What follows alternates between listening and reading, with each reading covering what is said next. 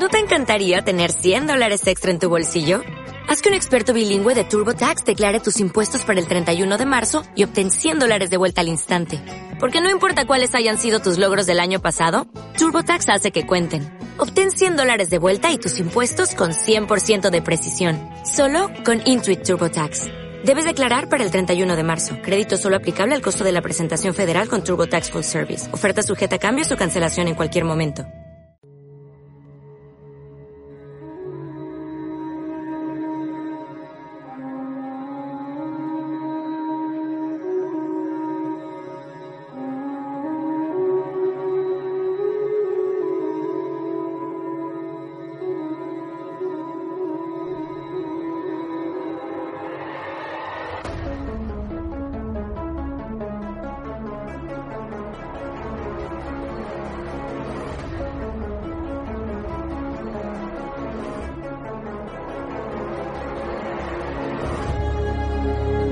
Saberlo todo.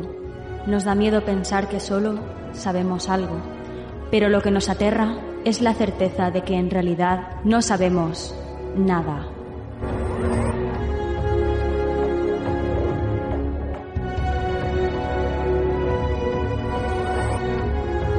Sígueme por los canales que atraviesan la oscuridad. Remaremos sin descanso. Iluminaremos juntos los caminos de la noche, abriéndonos paso por el canal del misterio.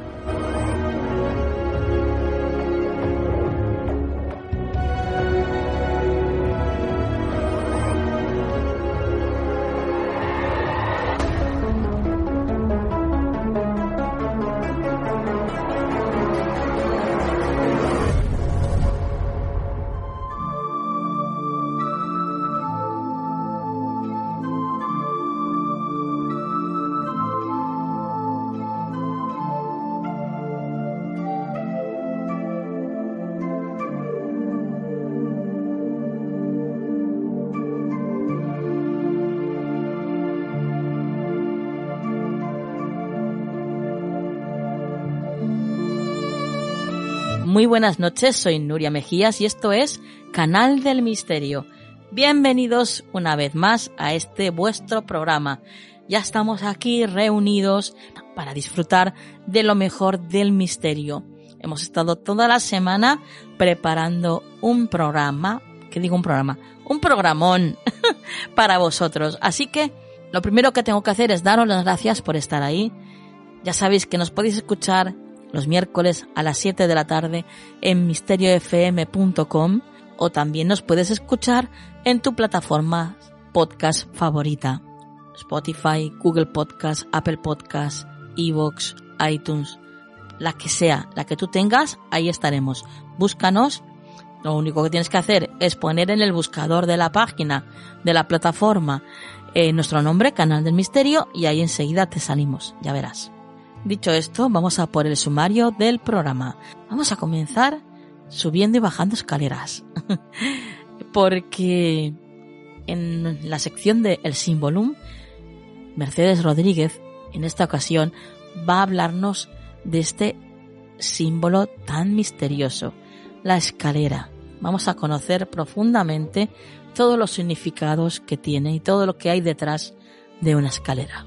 A continuación, Paola Montoya va a estar con nosotros, pero aunque será dentro de la sección de astronomía, en esta ocasión no va a hablarnos de astronomía, nos va a hablar de un proyecto personal que tiene, y además yo tengo muchísimas ganas de que lo conozcáis ya todos, y que tiene que ver la luz ya este proyecto porque va a ser increíble. Ya veréis, ya veréis todo lo que nos cuenta Paola y y la sorpresa que nos tiene a todos. A continuación estará con nosotros Nuria Pérez y ella nos trae como siempre pues una de esas historias maravillosas que tienen que ver con el más allá y que siempre nos siembran de esperanza. Y para terminar, Juan Perdomo estará con nosotros con el consejo de la semana. Así que dicho todo esto, comenzamos.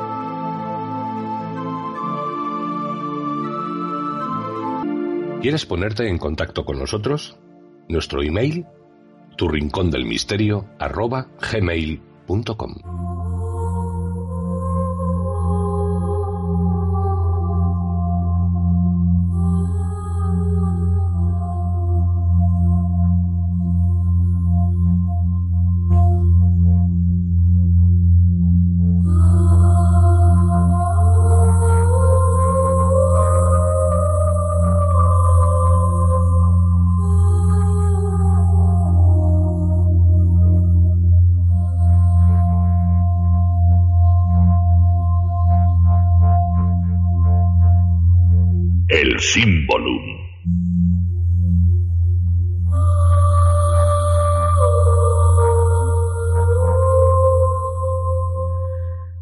Bueno, pues eh, empezamos el programa de esta noche entrando en este maravilloso mundo de los símbolos y por supuesto ya está con nosotros por primera vez en este año Mercedes Rodríguez.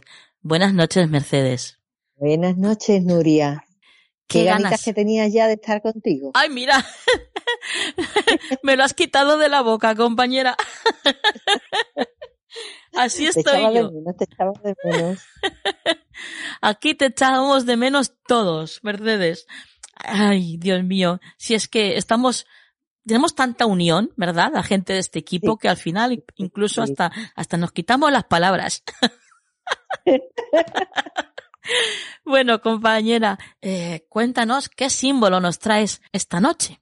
Pues, pues mira, Nuria, te traigo, os traigo un símbolo muy bonito y de una especial relevancia.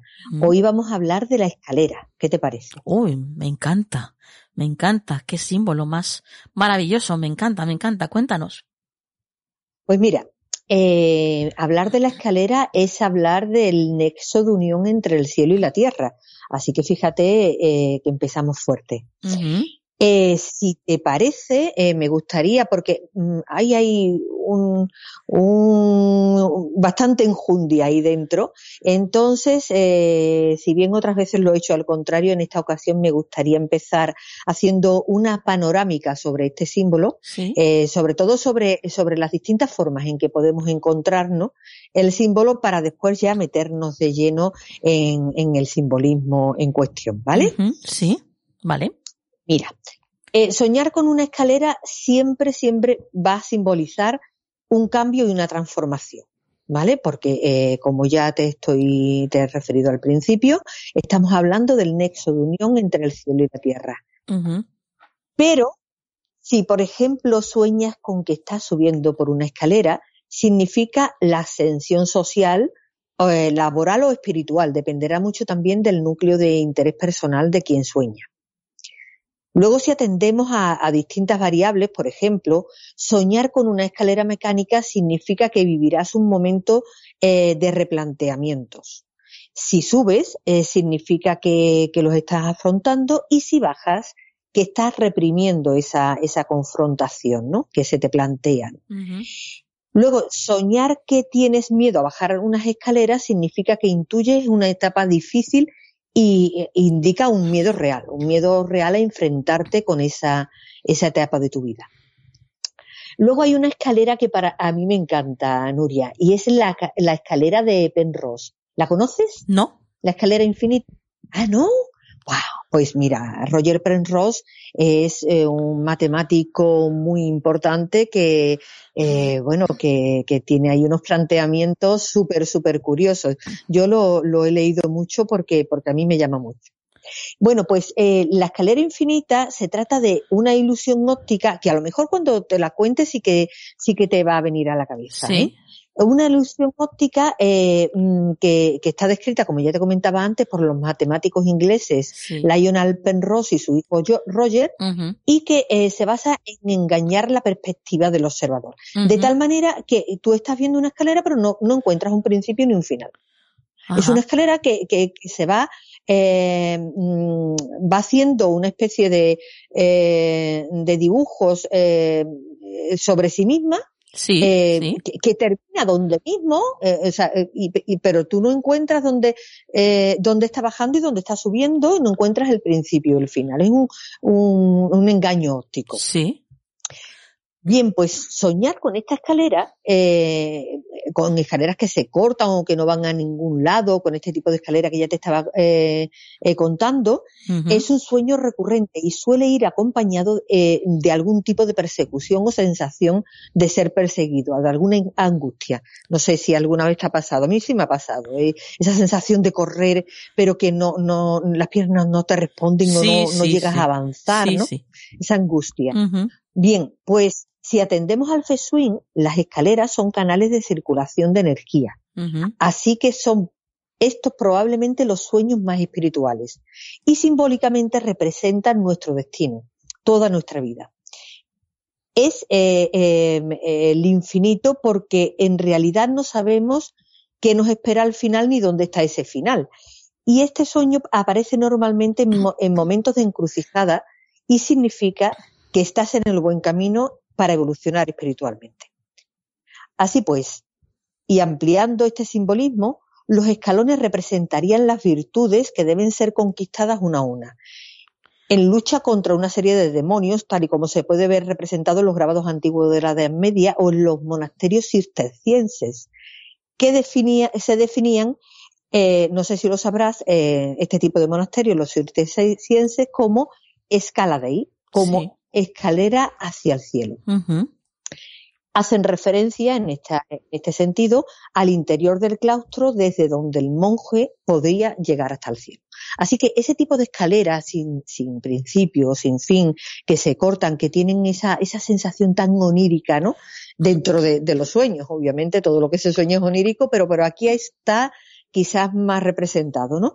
pues es el sueño más espiritual. Nos dice mucho. Hay que atender a, cada cosa que nos está diciendo porque nos está hablando de nuestro, de nuestro camino espiritual. ¿Vale? Sí. Bien. Pues en la simbología hermética, eh, Nuria, encontramos también referencias a Ramón Yu. Ramón Yu es un filósofo eh, que en su libro de Nueva Lógica, escrito en 1512, es eh, bueno medieval renacentista, eh, describe una escalera que lleva a Sofía. Sofía, sabes que es el nombre con el que se representa o se hace referencia a la sabiduría, ¿no? desde, desde antaño, desde el mundo griego. Así que aquí tenemos una primera relación, y esto quería contarlo porque vamos a encontrarla más adelante, una primera relación con el árbol del conocimiento que ya eh, es nuestro amigo. Así que quédate con ese, con ese dato, ¿vale? Con el árbol del conocimiento, esa relación eh, de la que te hablo. Por otra parte, eh, el maestro Etchar, que es un dominico alemán conocido por su obra teológica especulativa, estamos hablando de 1260-1328, plena Edad Media. Escribía lo que hay más arriba en su insondable deidad corresponde a lo que hay más abajo en la profundidad de su humildad. ¿A qué te suena, Nuria? ¿Te suenan los principios del Kibalión, verdad? Sí, claro, claro, sí, sí. Bien, pues seguimos eh, eh, poniendo encima de la mesa, sabes que, lo que estamos haciendo ahora mismo es poniendo una serie de datos de los que vamos a aplicar después. También en el antiguo Egipto vamos a encontrar referencias a la escalera en el libro de los muertos. Una escalera de nueve escalones que se llama la escala de Ra. También vamos a encontrar eh, eh, referencias a, la escalera como algo importante tanto en el culto a Mintra como en los contextos del catarismo y del maniqueísmo. Así que, como ves, estamos hablando de un símbolo importante que está presente en todas las eh, eh, manifestaciones culturales, eh, religiosas o míticas de todo el mundo. Así que ahí lo dejamos encima de la mesa. Ya hemos dado alguna referencia. Pero ¿dónde podemos empezar a indagar sobre el origen y el valor más profundo de este significado? Que al final tú sabes que es donde vamos, ¿no? A, ver de dónde, de dónde eh, podemos sacar eh, ese significado que, hablábamos del principio. Recuerda, significado de la escalera no lo podemos perder de vista. Nexo de unión entre el cielo y la tierra. Es importante que no lo perdamos de vista porque ahora nos va a salir. Bien, pues si vamos al libro del Génesis bíblico, en el capítulo 28, versículos del 10 al 16, Jacob sueña con una escalera entre la tierra y el cielo por donde suben y bajan los árboles, que es el Axis Mundi. Una doble vía por donde el hombre aspira a unirse a Dios y Dios baja a buscar al hombre. Este símbolo se considera además un reflejo de la creencia en el, paraíso terrenal y, importante, existía eh, originalmente, donde mm, parece ser que originalmente, en el paraíso terrenal me refiero, existía una escalera que comunicaba permanentemente al hombre con Dios. Comunicación que fue interrumpida con la expulsión del paraíso. Fíjate que aquí tenemos de nuevo una referencia, lo he dicho antes, quédate con esa, con ese dato, al árbol del conocimiento. porque Eh, que recordar que del paraíso se expulsa al hombre por el eh, por haber comido del árbol del conocimiento que nosotros ya hemos estudiado en otros símbolos que tiene una clara eh, referencia a, la conversión del eh, por un lado la evolución del ser humano como tal y por otro lado que esa evolución humana como ser mental está cortando de algún modo eh, la, la, eh, la, conexión, eh, o sea, o al, está cambiando el estado del ser humano como ser conectado, ¿vale? también, también una, una escena muy, muy pintada esta de la escalera de Jacob, ¿no? Muy llevada al arte, de hecho. recuerdo un, claro, un pintor americano, creo, crea, creo que es americano, sí, William Blake, que tiene un cuadro famosísimo que es la escalera de Jacob, es esta escena, precisamente. Claro, eh, es que es un, un pasaje muy, muy, muy simbólico, porque no olvidemos que Jacob es el, el padre del pueblo de, del pueblo judío. Es Jacob el que cambia el nombre o al que Yahvé le cambia el nombre por Israel. Jacob, Israel es la misma persona. O sea, de ahí procede el pueblo de Israel. Claro, obviamente ahí hay un simbolismo increíble. Eh, es muy representada esta escalera precisamente por, por esa importancia que va a tener, ¿no? Claro, claro. Eh, simbólicamente. Sí, sí, una, una, obra preciosa. Eh, británico. ¿Por qué? Británico, tengo que decir que es William Blake. ¿Sí? sí. Bueno, pues mira, eh, Vamos a poner encima de la mesa, tenemos aquí eh, eh, cuatro em, cosas importantes que no quiero que perdamos de vista porque eh, es a donde quiero llegar. La coincidencia del símbolo en todo el mundo que hemos hablado antes, especialmente en la zona de Mesopotamia y Oriente Próximo. La confluencia de la escalera con el paraíso terrenal, del que ya hemos estado hablando también. La peculiaridad de la que hablábamos en el espacio del caduceo con respecto a la genética humana, la dejo ahí, ¿vale? Porque va a salir. Y luego la semejanza de la escalera, sobre todo de la de caracol, con el ADN de nuevo. Mm, y ahora es de vamos a buscar esa conexión. Eh, porque no, no está puesta ahí, porque sí, obviamente, ahí, hay, ahí hay un, un, hilo de donde tirar. Y que tiene que ver con lo que te acabo de decir. O sea, no olvidemos que quien sueña con la escalera es Jacob, y Jacob es el padre del pueblo judío. Bien, pues nos vamos a centrar en este tema. A ver, si nos vamos a la zona, y quiero eh, ponerlo encima de la mesa desde un principio, eh, en la mitología sumeria existen dos personajes, Enki y Enlil, que son dos hermanos venidos de las estrellas eh, que llegan a la Tierra para hacerse cargo de, del ser humano, ¿no? Eh, podemos decir que son seres eh, con, una, con una catalogación eh, jerárquica superior y que acaban modificando la genética humana para convertirnos al final en sus esclavos. Esa es la, estamos hablando de la mitología sumeria.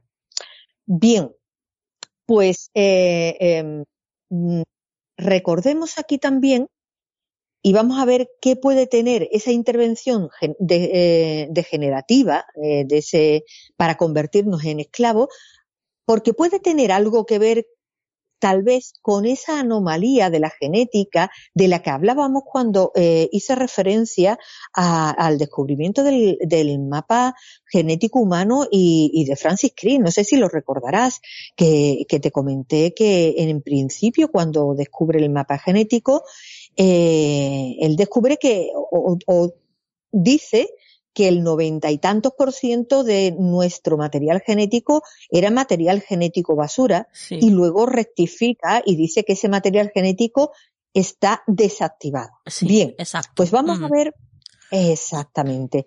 Pues vamos a ver porque eh, todos sabemos que cuando se quiere controlar un pueblo, eh, lo primero que, se corta es el, acceso al conocimiento, ¿verdad? Sí, sí. Eh, se restringe de alguna manera ese, ese acceso. y podemos tener ahí una relación en ese material genético, en esa intervención de la que estamos hablando en Kinelli, y, vamos a tirar de ella un poquito más adelante.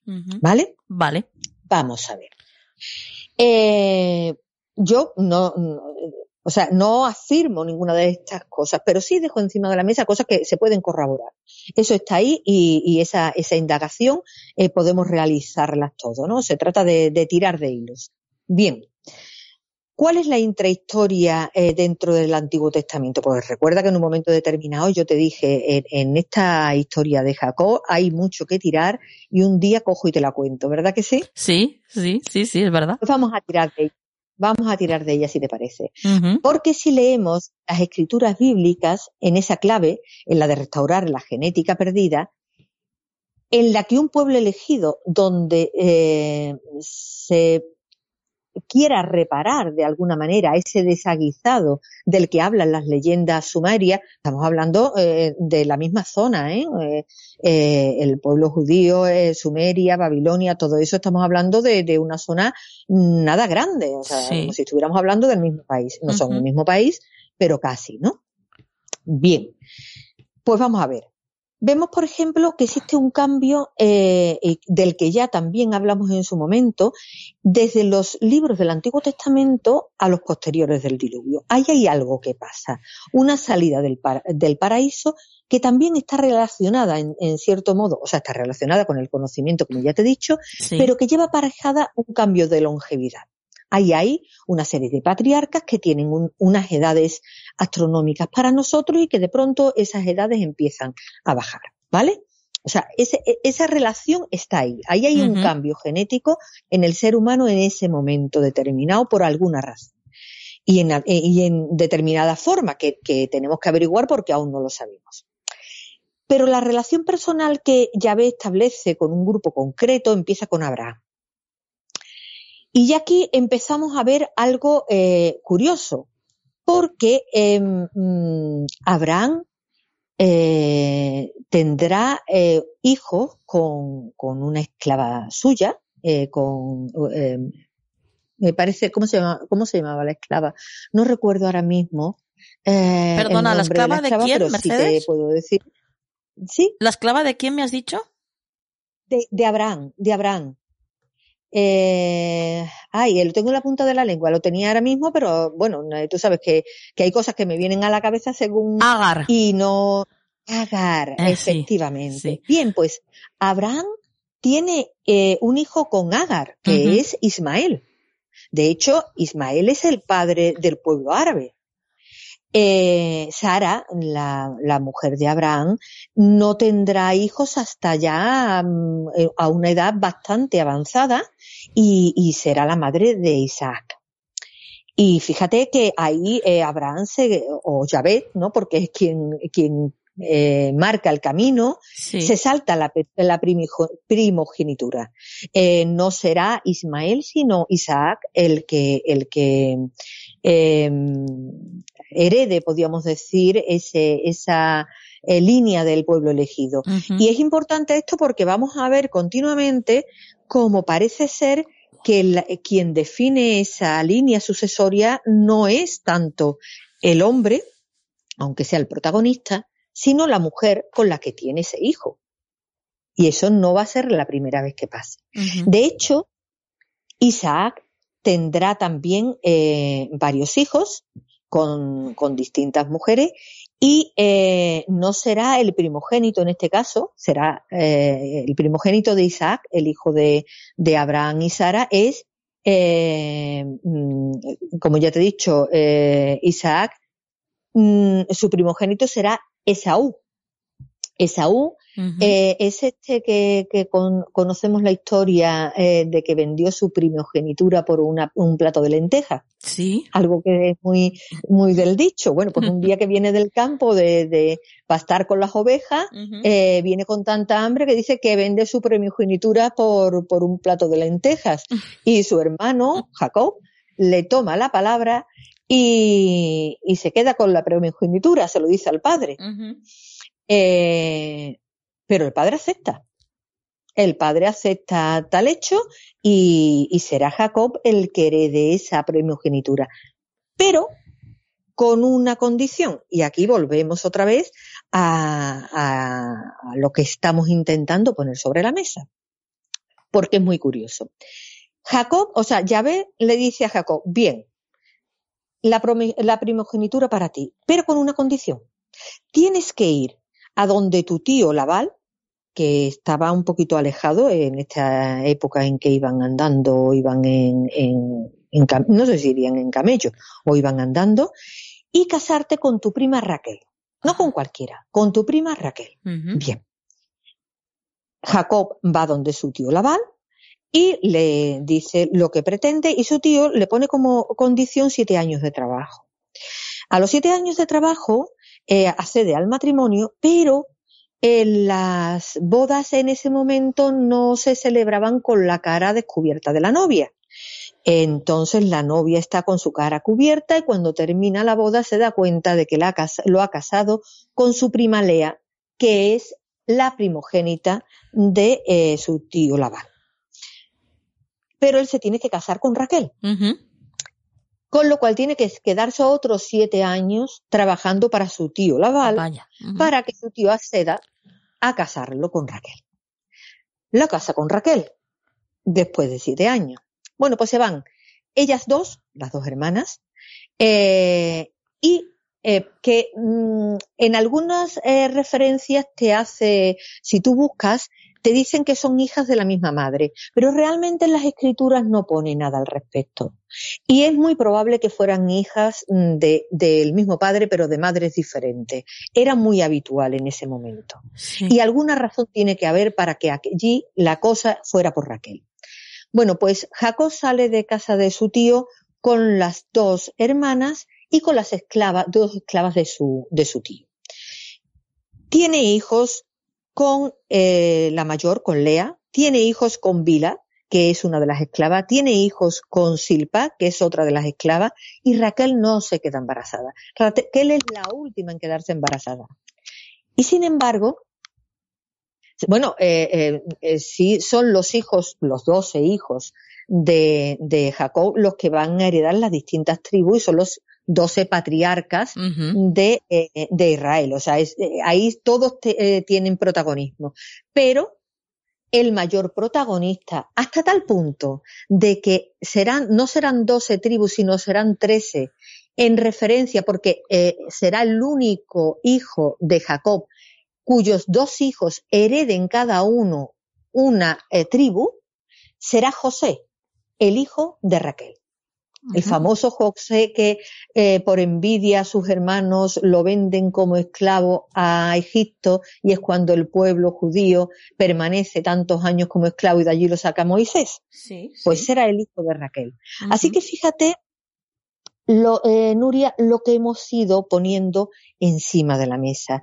¿Y por qué? Pues porque lo que yo quería contarte desde el principio es que esa, esa escalera entre el cielo y la tierra, esa similitud eh, en el simbolismo y, en la incluso en,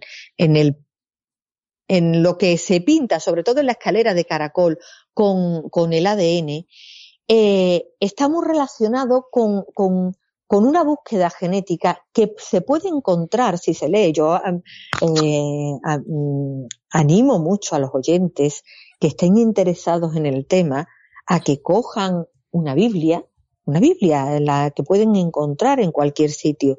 Aunque yo también tengo los textos apócrifos porque me gusta, pero, pero cualquier Biblia. Sí. Y, y cojan también eh, los poemas y las leyendas eh, mm, de toda la zona aquella de Babilonia y empiecen a leer la historia que ahí cuentan desde eh, la mente en blanco, desde eh, no, no eh, leer algo que ya conocen, sino intentar ver qué te dice algo como si lo estuvieras leyendo por primera vez. Intenten buscar esto que yo estoy hablando, veréis eh, cómo lo que vais a encontrar eh, va a tener mm, una, unas repercusiones muy, muy, muy curiosas. Y tal vez este símbolo eh, nos está hablando de nuestro origen más allá de las estrellas. Tal vez en esa genética Mm. está esa, esa representación de esa escalera que hoy traemos a colación. Así que fíjate eh, lo que traía eh, escondido, ¿no? Un poco el, el símbolo de hoy que, que a mí, a mí mm, personalmente, pues, pues me gusta tanto, ¿no? Sí. ¿Qué sí, te sí. parece, Nuria? No olvidemos que también es un símbolo, mm, sobre todo la escalera de caracol, eh, adoptado y con mucha importancia dentro de lo que son los masones. Que, bueno, Claro. pues que de todo esto también saben bastante, ¿eh? de Claro, todo lo que es el camino espiritual, el camino interno. Todo, sobre todo el de, el de la, el de caracol, porque es el que más se asemeja Sí, al tema de ADN, o sea, es que, es Sí, que ahí hay mucha, en las, eh, en los conocimientos herméticos eh, de la masonería. Hay muchísima repercusión de todo esto que yo te estoy hablando, muchísimo. Y obviamente, mira, si seguimos tirando de, de esa, de esa búsqueda, vamos a encontrar que de esas tribus nace- eh, eh, salen, por ejemplo, Ana y Joaquín, cuya historia no la vamos a encontrar en ninguno de los evangelios canónicos. Fíjate que son los ah, eh, que están en el calendario, en el santoral, ¿verdad? Sí. Y que son los, se celebra el Día de los Abuelos. Pues no vas a encontrar a- ni a Joaquín ni a Ana en ninguno de los canónicos Pero lo vas a encontrar en los apócrifos. Y si buscas la historia de Ana y de Joaquín, te darás cuenta que el- la primera concepción extraña que aparece en la Biblia no es la de Jesús, sino la de su madre. Ana no tenía hijos y su padre, o sea, y su marido, Joaquín, era, eh, trabajaba en el templo, era, era sacerdote en el templo. Y mm, no se consideraba dentro de, de la religión, religión judía, que eso tiene muchísima trascendencia después en lo que va a ser la historia de Jesús eh, y de María Magdalena y de un montón de, de- de cosas que trae consigo, eh, tenemos que tener en cuenta que en ese momento en la religión, en religión judía no tener hijos se consideraba eh, eh, suficiente como para que no, te, eh, no fueras digno de entrar a hacer sacrificios en el templo. De hecho, a Joaquín se lo afean y Joaquín se va del templo y se va con las ovejas y entonces un ángel se le aparece y le dice, no temas y vuelve, que tu mujer Ana está embarazada. Y la hija que tiene, que es María, es llevada como eh, agradecimiento, porque no será la única hija que tengan, pero sí la primera, al templo y se cría en el templo. María entra en el templo eh, como protegida a los tres años de edad. O sea que no es la primera concepción. Ahora, donde veamos aquí la paloma o un estudio genético, ya vamos hablando de otras cosas. Pero ahí Ujú. lo dejo. ¿eh? sí, que hay sí. mucho, mucho, mucho que indagar ahí, Bueno, Nuria. bueno, Y interesante. te diré, tanto, ¿verdad? Pues te diré que ese es el tema principal de mi libro El rescate de Tamay. Así que yo ahí es que he investigado muchísimo. Y, bueno. y es algo que, que me apasiona. Qué bueno, qué bueno. Bueno, eh, me encanta, me encanta el simbolismo de la escalera, todo lo que nos has enseñado esta noche, Mercedes. Menudo viaje nos has hecho hacer, madre mía, qué recorrido. Pues sí, un viaje interesante y sobre todo, de verdad, a, a los oyentes que, que, que se hayan interesado, buscad, no quedaros con lo que yo os he dicho, indagar y comprobar que, que es cierto que podéis encontrar estas referencias, que hay una intrahistoria detrás de la historia, que la historia no está, eh, eh, la historia que nos han contado está aún por desvelar y hay que desvelar. Así es, así es. Compañera, tus vías de contacto. Pues mis vías de contacto, Nuria, son en Facebook, mercedes.rodríguezjiménez.98 y luego, sobre todo, en mi página web, que es 36 escalones, el 36 con número, sí. punto. punto com, es que te hemos perdido, Mercedes. Sí, sí, 36 con número escalones.com. Perfecto. Y bueno, Mercedes, gracias por haber estado con nosotros, eh, haber empezado el año con nosotros y que tenemos toda una temporada por delante. Así que, eh, pues a disfrutar de ella todo el año pues encantadísima de empezar este nuevo año en, tan magnífica compañía. Así que un abrazo muy grande y muy, muy, muy buenas vibraciones y mucha energía para todos los oyentes para coger con fuerza este año que empezamos. Hasta la próxima, Mercedes. Hasta la próxima, Nuria.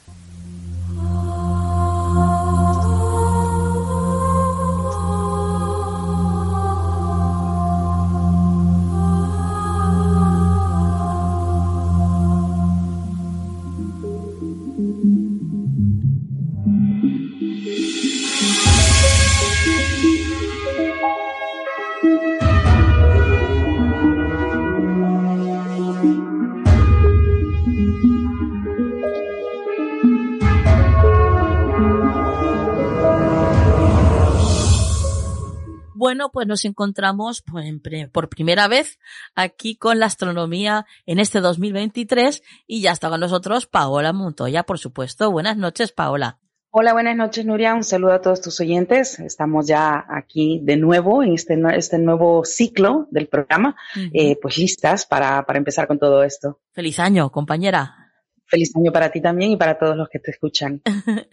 bueno, Paola, esta noche vamos a hablar de algo muy, muy especial y novedoso, ya que, bueno, con todo el auge de la inteligencia artificial, eh, vemos que, que, todo esto se está extendiendo a todos los sectores de la sociedad y tengo que contarles a todos nuestros oyentes que nuestra compañera Paola Montoya es graduada de astrofísica por la Universidad de Aberystwyth en el Reino Unido.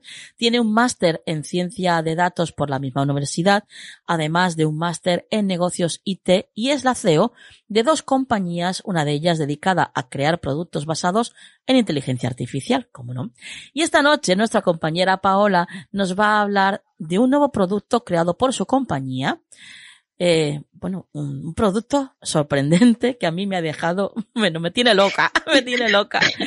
Nada más y nada menos que una inteligencia artificial astróloga. Efectivamente, es una astróloga IA a la que hemos llamado Lira. Es una inteligencia artificial que ha sido creada para tratar de predecir posibles eventos con solo introducir los datos de nacimiento de una persona. Técnicamente, el algoritmo utiliza datos biográficos de miles de personas para crear una proyección de eventos según la carta natal del consultante, Nuria. Así eh, funciona este, este producto eh, así, en, pocas palabras. Bueno, bueno. Cuéntanos, cuéntanos cómo nace Lira, porque tenemos que saberlo. Pues curiosamente es el resultado de un análisis de mercado. Hace dos años, cuando finalicé el curso de business, que es orientado al sector tecnológico, el cual pues está también orientado a su vez a brindar servicios a empresas únicamente, pues decidí eh, que debía crear mi propia empresa para crear productos IA eh, que pudieran ser utilizados por el público directamente. Así nació Vega Technologies, que es una empresa creadora de business partnerships, eh, esto significa que cualquier persona puede, el, modelo de, negocio que tenemos es que cualquier persona pues puede proponer una idea de negocio basada en tecnología, más concretamente en inteligencia artificial. Después nosotros analizamos la viabilidad del producto que se podría crear con esta idea, ponemos la parte técnica y creamos una relación comercial donde nuestro cliente recibe un porcentaje de los beneficios de la comercialización de su producto. El único requisito es que pueda ser comercializado directamente al público sin ningún intermediario. Pero bien, fue así como nuestro primer cliente decidió aplicar para un producto basado en astrología tradicional. Y después de hacer pues la investigación del mercado correspondiente, nosotros vimos que pues es, viable, es, es un producto que, que interesa a la gente. Entonces dimos el visto bueno y creamos Lira. Empezamos a crear Lira a partir de ese momento. Qué bueno. ¿Y Lira es la primera inteligencia artificial en la astrología o ya hay antecedentes? Pues no es la única en este momento y tampoco es la primera, pero sí es la única que basa sus predicciones en eventos reales. Lo voy a mm, explicar más adelante cuando, cuando te diga cómo funciona y todo. Primero déjame contarte, pues que hace un año y medio que se empezó a trabajar en este proyecto y para entonces ya existían por lo menos cinco compañías con productos similares a Lira.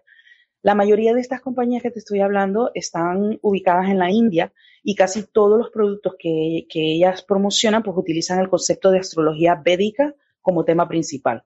La única que sabíamos que usaba la astrología tradicional es una empresa norteamericana que realiza horóscopos basados en IA al mismo tiempo. Por supuesto, debemos tener claro que es un segmento emergente, que esta es una tecnología que se está desarrollando, o sea, al mismo tiempo que la inteligencia artificial avanza en todos los campos, la aplicación a nuevos conceptos, pues es algo muy novedoso. En los próximos años, pues esperamos que esta parte de la industria del entretenimiento crezca aún más. O sea, hay, muchas proyecciones que indican que esto se va, se va a aumentar. Respecto a Lira, Nuria, nosotros hemos creado un portal web que es astrolira.com con Y, donde se puede consultar la carta natal según la astrología tradicional y agregamos las predicciones de Lira como una sección especial al final del informe. Para la parte del informe que corresponde a la astrología tradicional, hemos utilizado las efemérides de la NASA y, por supuesto, pues la precisión de, la, de las lecturas depende de la actitud de los datos de nacimiento que la persona consultante pues introduzca en la aplicación. Claro, claro. ¿Y qué tipo de predicciones podemos esperar eh, cuando lo hacemos una consulta al IRA? Para contestar esta pregunta, Nuria, debo explicar cómo funciona y los principios en que nos hemos basado para este proyecto. Primero, hasta el momento no hay evidencia científica que respalde una relación entre los datos astrológicos y los eventos en la vida de una persona. Sí que hay estudios que no son recientes, pero todos son inconclusos. Todo esto, por supuesto, antes de la aparición de la inteligencia artificial. Ahora bien, las experiencias y eventos de la vida de las personas están influenciadas por una interacción compleja de factores biológicos, sociales, culturales, psicológicos, ambientales, etcétera. Y estamos claros pues que no están determinados únicamente por la influencia de los cuerpos celestes. Esto nos lleva a pensar que la inteligencia artificial pues se puede utilizar para procesar datos astrológicos, pero debemos tener claro que los modelos de IA solo pueden hacer predicciones basadas en los patrones y en las relaciones que se encuentran en los datos con que se entrenaron para tal fin. Esto es una limitación de la aplicación de la inteligencia artificial en todos los campos, Nuria, no solamente en esto, eh, ya que la astrología pues es una es un área que se basa en las en las interpretaciones, perdón, y, en un sistema que es un tanto subjetivo, pues lo primero que verás en las interpretaciones del IRA es que son muy poco ambiguas. Ahora te voy a explicar por qué, o sea, son, muy directas y, lo vas a comprobar cuando, cuando tengas la oportunidad de probarlo. Ajá. O sea, eh, ¿quieres decir que pueden salir eh, cosas bastante, eh, bastante fuertes, impactantes en las predicciones? Bueno, pues los resultados, eh, los resultados generados siempre, siempre deben tomarse con la debida precaución. Pero respecto a tu pregunta, la respuesta sería un sí. Sí que pueden salir cosas ahí un poco, lo hemos tratado de, matizar porque evidentemente en toda la, todas las personas en algún momento, por ejemplo, tienen que fallecer. Entonces, en los datos biográficos de las cartas natales que utilizamos, la muerte es un componente que está presente. Y entonces esta lectura salía en todos los resultados, ¿sabes? Pues es algo que, tuvimos que, manejar un poco. Hemos tenido que moderar, como te dije, algunas de las respuestas, eh, como la exposición a ciertas enfermedades o, como te dije, pues respuestas relativas a la muerte que no pueden, por obvias razones, eh, no ser reveladas de manera directa. O sea, no se puede poner así. Claro. Esto es porque las interpretaciones del IRA son eventos reales de personas reales. Me refiero con esto a que no son textos predeterminados que se escogen según una configuración astrológica, sino que son códigos generados por la inteligencia artificial en base a su conocimiento de la vida de otras personas. Y es aquí donde te tengo que explicar lo que es el concepto de Machine Learning. Esto es el aprendizaje de máquina en español. Y esta es una subcategoría de la inteligencia artificial que se refiere al proceso mediante el cual un ordenador o, un código desarrolla el conocimiento, el reconocimiento, es más preciso decir, de patrones o desarrolla la capacidad de aprender continuamente y hacer predicciones basadas en datos para luego hacer ajustes sin estar específicamente programada para ello. O sea, que aprende sola y aprende un proceso el cual después puede hacer por sí mismo. O sea, que cuanto más gente use, eh, usemos esta, pues, esta inteligencia artificial, mm, más mejor será. serán sus resultados. Claro. Correcto. Correcto. Ya tiene un conocimiento previo, pero entre más se use, pues va a ir afinando las respuestas. Esta es la manera en que el algoritmo de Lira aborda los datos utilizados para este proyecto y es un enfoque único y diferente, puesto que utiliza datos eh, astrológicos extraídos de personajes reales y los relaciona con los eventos reales registrados en sus biografías en búsqueda de esas correlaciones. Lira fue alimentada con los datos contenidos en Astrodata Bank, Nuria, para lo cual nosotros tuvimos que solicitar un permiso especial. Eh, la sede de, esto está en Suiza y pues nos fue concedido. Tuvimos que presentar primero eh, las intenciones que teníamos con el estudio y todo. Y pues eh, a, la persona que administra esta grandísima, inmensa base de datos de cartas natales le pareció, le pareció interesante. Tras ello, pues tuvimos acceso a esta base de datos. Son más de 80.000 biografías de personajes reales de la historia, así es, con fechas de nacimiento y con datos astrológicos. Como en todo proceso de minería de datos, pues se procedió a lo que llamamos nosotros limpiar la información, esto es, eliminar datos eh, de acuerdo a criterios como es la información incompleta, fechas de nacimiento sin confirmar, o sea, necesitábamos cartas natales que fueran precisas, que estuviera confirmado el nacimiento. Eh, una vez teniendo pues ya toda esta información, se procedió a entrenar el algoritmo para producir los primeros resultados. Y sucedió que nos encontramos con apenas un 17% de aciertos. O sea, tú comparas, pones la inteligencia artificial a aprender de una base de datos con sus resultados y luego la pones con datos nuevos, que tú tienes los resultados también. Entonces, solo acertó de cada 100 17. Entonces eso, claro, no era un resultado que nosotros no, nos, nos sirviera para este proyecto. Nos preguntamos por qué y empezamos a ver qué, qué tenían los datos, o sea, qué era lo que estaba fallando. Y claro, nos vino a la mente la posibilidad de que no existiera ningún tipo de correlación entre la, la, astrología y, y, los eventos en la vida de una persona. Pero luego, pues decidimos tomar un nuevo enfoque, eh, pues Estamos, estamos, como te dije, estábamos usando solamente los datos de nacimiento de la base de datos, solamente fecha, eh, lugar, hora y todo esto. Entonces dijimos, no, vamos a reemplazarlo, vamos a utilizar estos datos, los vamos a meter en las efemérides de la NASA y lo que vamos a utilizar son las combinaciones astrológicas. O sea, vamos a utilizar Sol en Libra, eh, Luna en eh, esto, Luna en Escorpio, lo que sea. Vamos a utilizar esto para ver si encontramos algún patrón. Así pues tuvimos que añadir al proceso de consulta los datos de, la, de las efemérides de la NASA. Y en este caso pues empezaron a producir unos resultados un poco más eh, positivos. Siempre, por supuesto, dentro de los parámetros que funciona el algoritmo. Esto quiere decir, Nuria, con esto te estoy diciendo que la inteligencia artificial funciona como se esperaba que funcione desde el punto de vista de la ciencia de datos, por supuesto. Claro. Esto tiene que quedar claro. Claro, claro, claro. Y cuéntanos cómo, no sé cómo es el feedback cuando, eh, cuando los usuarios eh, usan Alira, eh, ¿cómo reciben la lectura? Mm, pues es muy simple. Si recibes un resultado de tener, eh, por ejemplo, la posibilidad de sufrir un accidente de avión que te, que te puede salir, pues eh, quiere, quiere decir que todas las personas en esta base de datos que, de la que aprendió Lira y que presentan configuraciones astrológicas similares a las del consultante, más del 50% estuvieron involucradas en un accidente de avión en algún momento de sus vidas. O sea, eh, es un aspecto a tomar en cuenta en las predicciones eh, que, eh, del IRA, pues que siempre listan en orden de probabilidad. Aquí el orden importa, Nuria, y la primera que te saldrá siempre será la que tenga más probabilidades de suceder. Por lo tanto, las predicciones del IRA deben ser tomadas como porcentajes de probabilidad de que algo suceda y no como futuros hechos predestinados.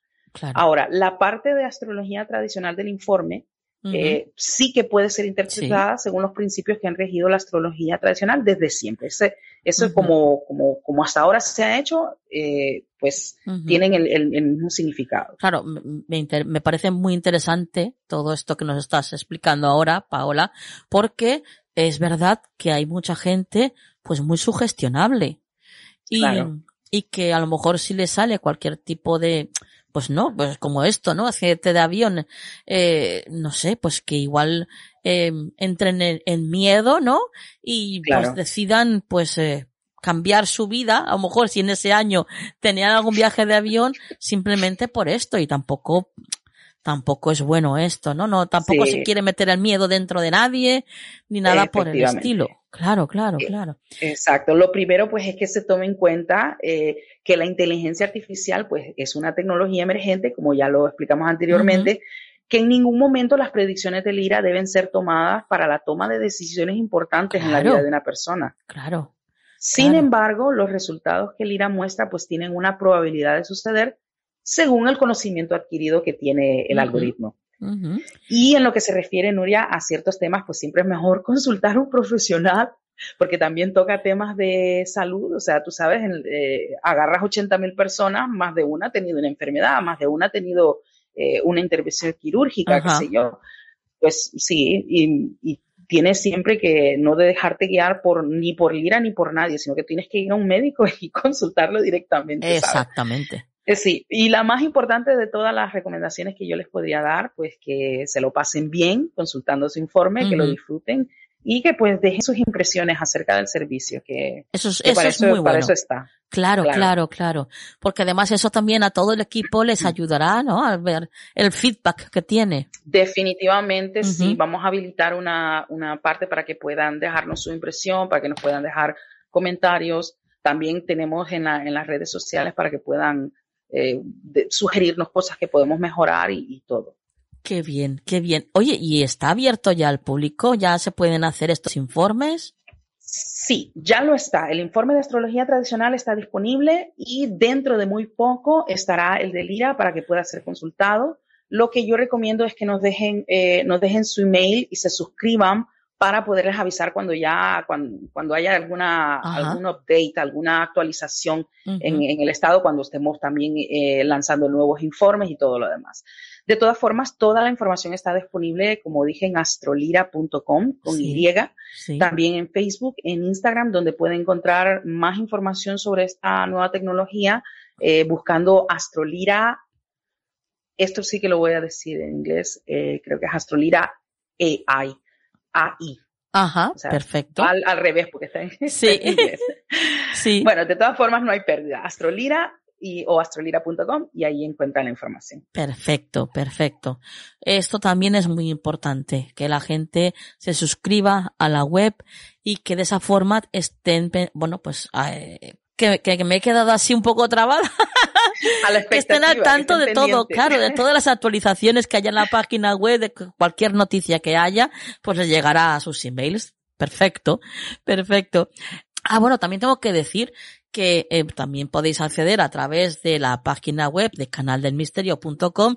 Tendremos ahí el logo de, de Astrolira para que podáis acceder a través de, de, la página web de Canal de Misterio también. Que, o sea que no vais a tener, vamos, ningún tipo de problema para encontrar Astrolira. No hay excusa. Hay que visitarla sí o sí y, y hay que usarla porque yo creo que va a ser desde luego un bombazo. Va a ser un bombazo. yo les, te agradezco muchísimo y les, les invito a todos a que nos, a que nos visiten y que vean a ver si el producto pues les parece y que nos dejen sus impresiones porque es muy importante para nosotros, ya que es un producto que es para ustedes. Ustedes lo tienen que disfrutar. Entonces nosotros tenemos que saberlo. ¿Y qué te parece, Paola, si ahora ya para terminar la entrevista y la presentación de, de Astrolira, em, escuchamos el spot publicitario que se va a escuchar aquí en el programa? Perfecto, perfecto. Pues vamos allá. Gracias por haber estado con nosotros una vez más, Paola.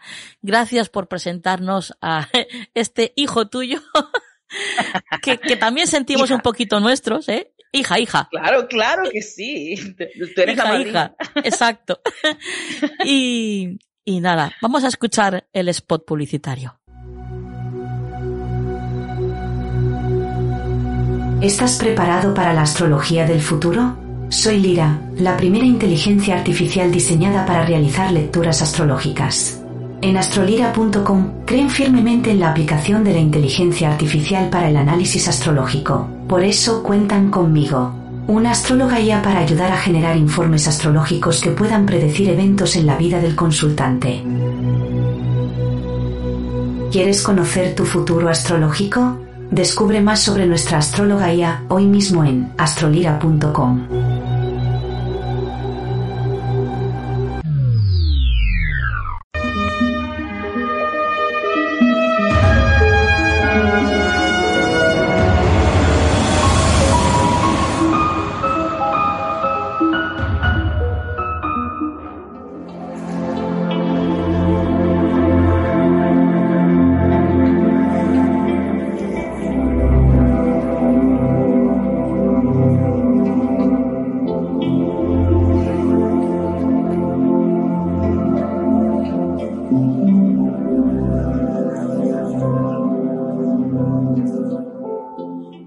Bueno, pues ya cada vez que escuchamos esta sintonía, ya sabemos a dónde nos acercamos, ¿verdad?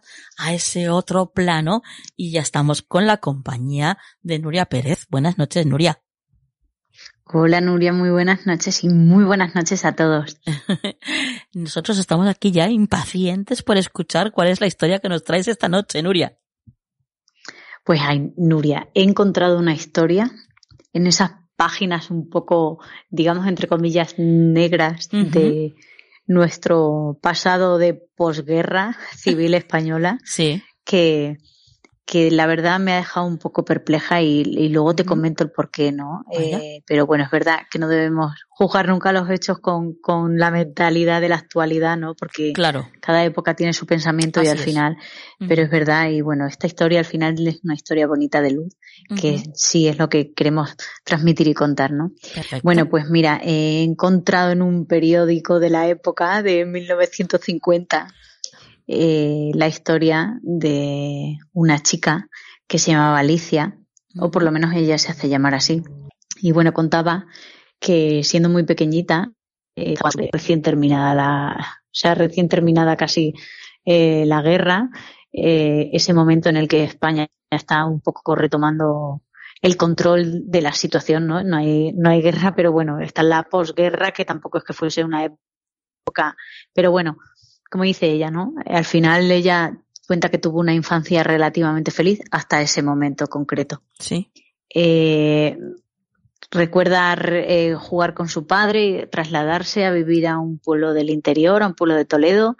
Eh, vivían en Madrid, se fueron a Toledo, compraron una casita, tenían jardín y dice que, que bueno, que estaba en el jardín con el padre, que estaba plantando plantas, que tenía un recuerdo súper bonito, que su padre siempre los hacía jugar en el, en el jardincito y bueno, de repente están en el jardincito jugando y plantando con su padre y su padre se cae al suelo.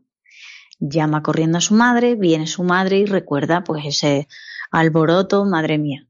La historia es que el padre fallece de un infarto ese mismo día y dice que eso, pues claro, eh, cambió su vida radical para siempre. Una niña con 10 años, eh, la situación del país, tal, ¿no? Y dice que llega el momento del tanatorio y ella recuerda como su madre les dice eh, a su tía, quédate con los niños y que los niños no vean nada de esto. Pues dice que a su tía se le ocurrió decir, los niños tienen que crecer siendo fuertes, no van a tener un padre y tienen que crecer con esa fortaleza de saber que su padre ya no está. Y se los llevó donde estaban velando a su padre. Ajá. dice que, que su tía casi que les obligó a ver a su padre muerto, que eso para ella fue un trauma tremendísimo, tremendísimo. Y que no solo con eso le dijo, despediros de tu padre que no lo vais a volver a ver. Y dice que recuerda esa sensación de, de dar un beso a un mármol. Ya lo describe como un beso a un mármol. Sí. Esa, ese frío en los labios, que dice que es una sensación que, que, que y que la traumatizó de por vida, que, que ella en verdad con el tiempo pues pensaba que, que, su madre tenía razón y que hubiese sido mejor que ellos se quedasen con el recuerdo de su padre y no tener que ver a su padre muerto porque para ella fue un completo trauma, ¿no? Y dice que, bueno, pues que, que el ver la tristeza de su madre, llorar cómo vamos a hacer para salir adelante, que pues marcó un poco su vida y la vida de su hermano. Y dice que cuenta con 24, 25 años que de repente un día eh, se levantó como muy nerviosa porque estaba su madre, eh, cayó enferma después de, de, todo ese tiempo y dijo, ay Dios mío, a ver si nos va a volver a pasar lo mismo que con mi padre, ¿no? Que mi madre fallezca y donde vamos, aunque ya tenía veintitantos años, pero no era. Y dice que en ese momento se dio cuenta de que vivía con el trauma de, de la muerte y que fue a la iglesia y le dijo el cura eh, en aquel momento que tenía que liberar esa, ese dolor que sentía por la muerte de su padre. ¿no? Ella decía que más que el dolor por la muerte de su padre era el recuerdo de haberle visto eh, muerto y todo lo que había conllevado la muerte de su padre. ¿no?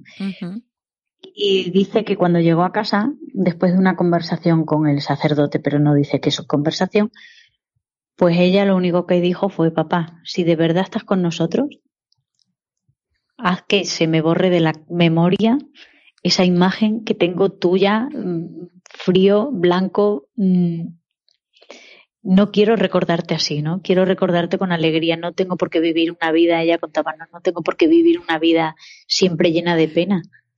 Eh, claro. Y bueno, pues ella cuenta que la parte mm, más increíble de su vida fue cuando ella descubrió que, que nuestros seres queridos siempre están cerca nuestro, ¿no? Porque Dice que esa noche durmió, se quedó dormida y que soñó que venía su padre como envuelto como en, un halo de luz y que le decía, estate tranquila, que yo siempre estoy contigo. Y por supuesto, tienes que dice que le decía que tenía que tirar para adelante en la vida, que ayudase a su madre, que ya tenían que superar la pena, que él se tenía que ir, que era su momento de irse y por eso se fue así y que siempre que lo necesitara, él iba a estar a su lado aunque ella no pudiera verlo. Y dice que por la mañana despertó y era incapaz de acordarse de su padre eh, fallecido ni del beso frío, porque ya solamente lo recordaba con ese halo de luz y con esa tranquilidad y esa paz. Entonces, dice que en ese momento le dio las gracias y que ahí entendió ella que, que, en su, que siempre la gente que nos quiere, a la que hemos amado, está siempre cerca nuestro, estemos en el mismo plano o no. Y que esa luz que ya cambió ese beso frío por una luz cegadora y que, y que pudo que pudo vivir súper feliz con un recuerdo bonito de su padre y no el que le habían eh, forzado a tener, ¿no? Qué bien. Así que ella se quedó con la luz. Y bueno, lo que quería comentarte que es verdad que, que he leído algunos que, necesidad, ¿no? Esa de, tienes que ver eh, que hay gente que oye, que, que su respeto a las personas fallecidas, ¿no? Que con respeto me refiero a que hay personas que prefieren quedarse con los recuerdos bonitos y no con, con ese momento, ¿no? Claro, claro, no, no, no se trata de obligar a nadie a ver nada que no quieran ver. Claro, pues imagínate una niña de 10 años, ¿no? Qué sensación. Pues, pues eso, totalmente traumático. ¿Cómo le pasó a ella? Menos mal que después, pues eso, eh, existen estas experiencias que mm, muchas veces nos confundimos, las confundimos con, con sueños, pero eh, que, que sabemos, que sabemos que no son sueños, que son mucho más.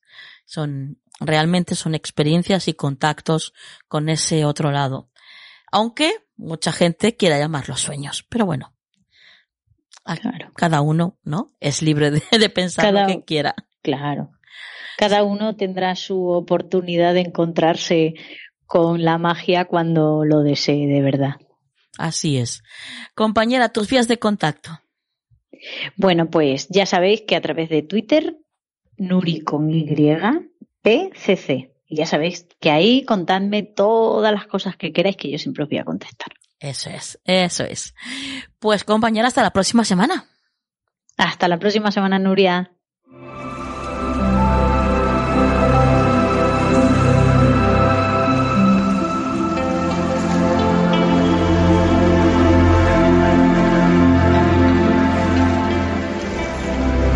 ¿Quieres ponerte en contacto con nosotros? Nuestro email, tu rincón del misterio, arroba gmail.com.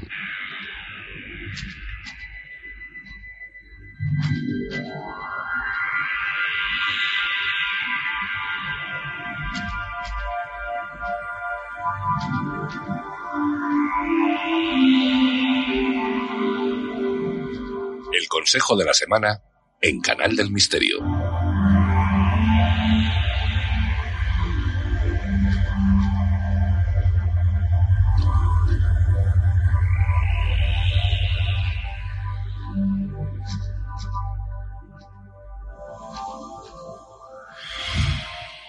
Bueno, pues ya casi finalizando el programa de esta noche, eh, bueno, pues tenemos que visitar, por supuesto, antes de irnos, a Juan Perdomo. Buenas noches, Juan. Muy buenas noches, Nuria. Ni se te ocurra irte sin decirme adiós. Ay, no, no, no, no, no se me ocurre. ¿Cómo se me va a ocurrir, Juan? Si tú sabes lo que yo te quiero. Claro que sí. No, no, y además es mutuo, o sea que tampoco te iba a dejar ir. Así que... ¿Ves? ¿Ves? Si es que es inevitable. Totalmente. Oye, compañero, ¿qué te ha parecido lo de nuestra compañera Paola Montoya y, Astrolida? Es una pasada, Nuria. Eh, me, me, me, no sé cómo llamarlo, me conmueve, me emociona, me ilusiona. sí. Eh, el trabajo que han realizado, la ilusión que le han puesto, eh, la herramienta que es súper bonita además, que como te comentaba hace un tiempo, estoy como muy conectado últimamente con el tema astrológico. Y, y me parece fascinante la aplicación además de la inteligencia artificial sí. o, con la astrología, ¿no? Y la posibilidad de desarrollar eso, que la tecnología nos ayude en ese aspecto. A mí, aparte de que por lo personal, porque, porque me emociona, ¿no? Que ustedes sean las que, las que estén ahí. Pero mm, como herramienta en sí o como, como idea me parece totalmente fascinante. Además, muy, muy, muy de esta era. Yo, yo, alucino también y, me alegra muchísimo que, que este tipo de, de tecnologías, como bien dices, eh, bueno, pues nos haga todavía adentrarnos un poquito más y descubrir y acercar más a mucha más gente, ¿no? A este tipo de, de pues, de mundo que para mucha gente pues tiene mucho como de oscuridad y de oculto y mm. pero que, que realmente no es así que es algo muy normal muy eh, vamos ya sabes que aquí siempre hemos querido normalizar todo, lo que tiene que ver con el mundo del misterio. Y la astrología, por supuesto, pues es, es, es una parte de ello, ¿no? Entonces, yo creo que siempre que sea para sumar, bienvenido sea, desde luego. Y Paola, desde luego, ha hecho un trabajón impresionante. Yo sé que su proyecto va, va a ser una bomba va a ser, porque es que no puede ser de otra forma. Porque es que lo ha hecho con tanta ilusión. Es que es, es impresionante. Y, y ya te digo, además es algo totalmente novedoso que yo creo que mm. la gente le va a encantar, que le, lo va, lo va a acoger de una manera muy especial, ya verás, ya verás. Yo también estoy convencido, Nuria, porque primero eso, el trabajo que hay detrás, la dedicación, la pasión, la calidad también, eh, que hay y luego que yo siento, como tú dices, que la gente lo va a recibir muy bien porque es algo mmm, que viene bien. Sí, sí. O sea, viene, viene a llenar un cierto vacío incluso, ¿no?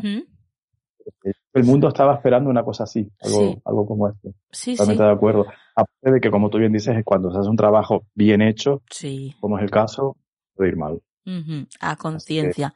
Y, y bueno, es que yo, es que yo no puedo estar más orgullosa del equipo que tengo. Es que, es que tengo un equipo muy talentoso. Y es que eh, hay que decirlo. y si se tiene que decir, pues se dice, ya está.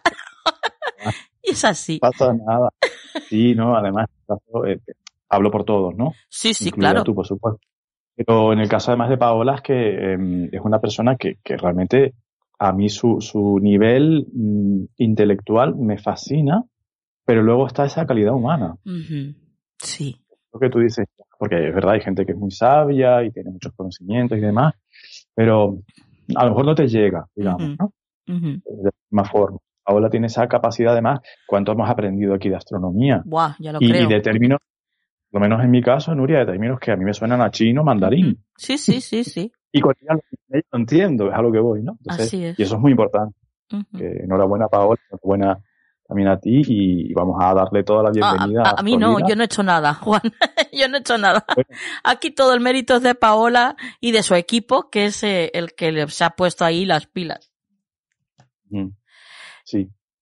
Y ahora, ya, y ahora sí que vamos a continuar con, con, bueno, pues con lo tuyo, Juan, con lo que, por lo que estamos aquí, eh, que es el consejo de la semana. Y cuéntanos qué herramienta vas a utilizar esta, en esta ocasión. Tarot de Marsella. Muy bien, muy bien. Bueno, pues eh, vamos a ver qué nos cuenta tu maravilloso tarot para la semana que viene, Juan.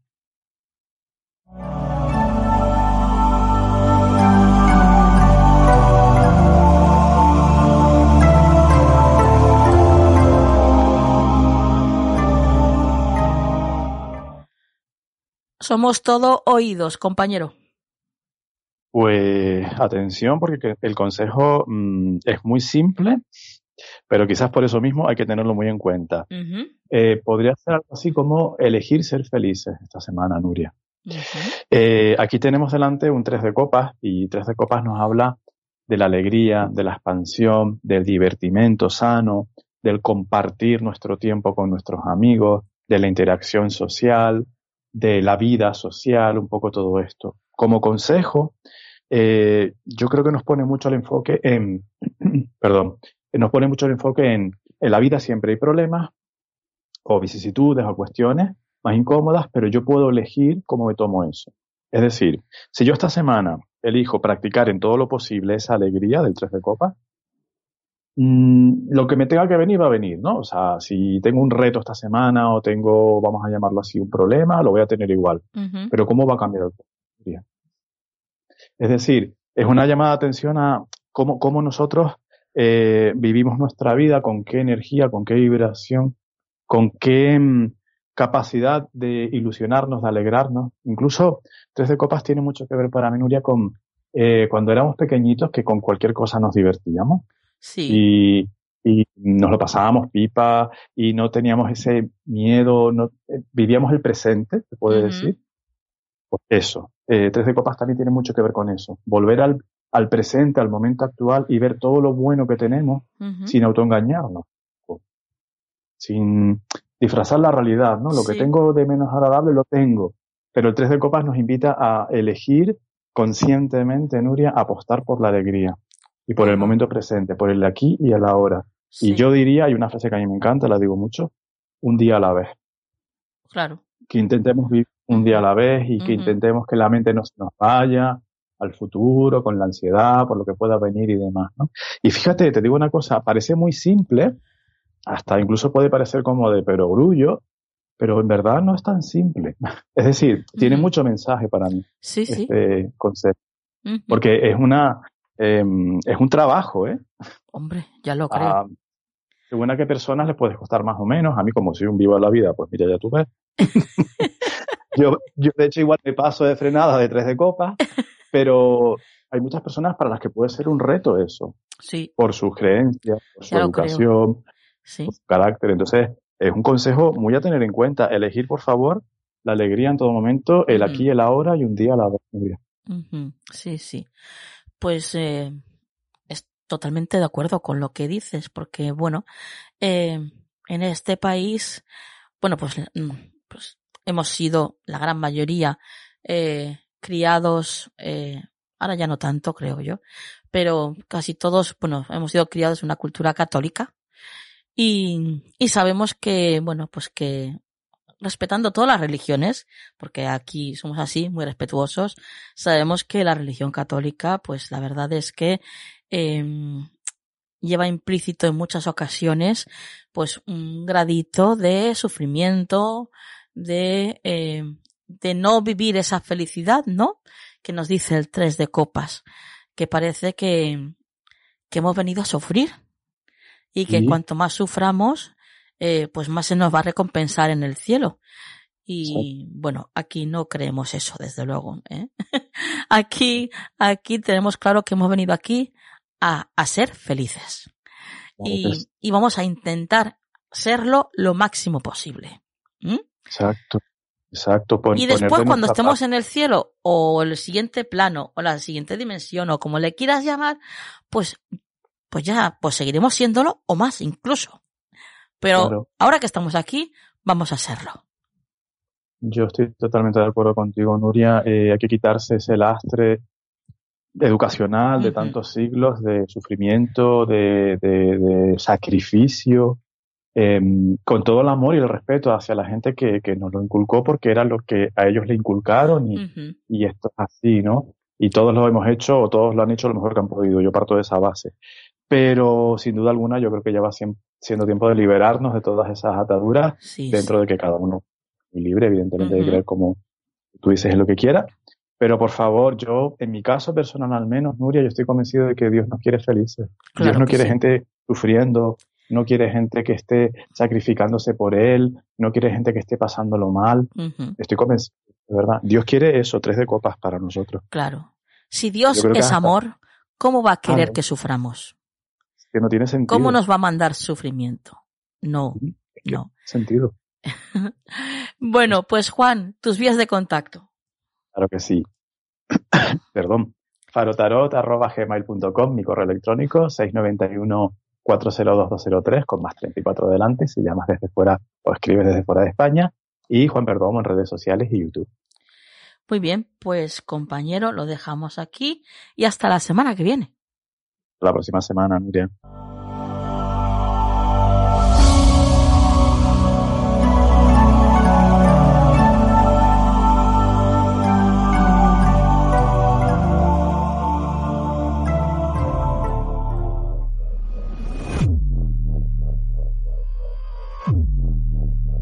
Bueno, pues llegamos ya al final del programa de esta noche se nos pasa rapidísimo la hora que tenemos. La verdad es que es increíble cómo vuelan los minutos, ¿verdad? Cuando estás disfrutando, compartiendo todos estos temas que tanto nos gustan. Pero sí, ha llegado ya el final del programa, no sin antes, por supuesto, ir a la frase de la semana. La vida espiritual es necesaria, muchas veces para conectar con nosotros mismos y con aquello que no se ve. Nos permite desconectar de la realidad de fuera y mirar hacia adentro. Que la luz esté siempre en vuestras vidas.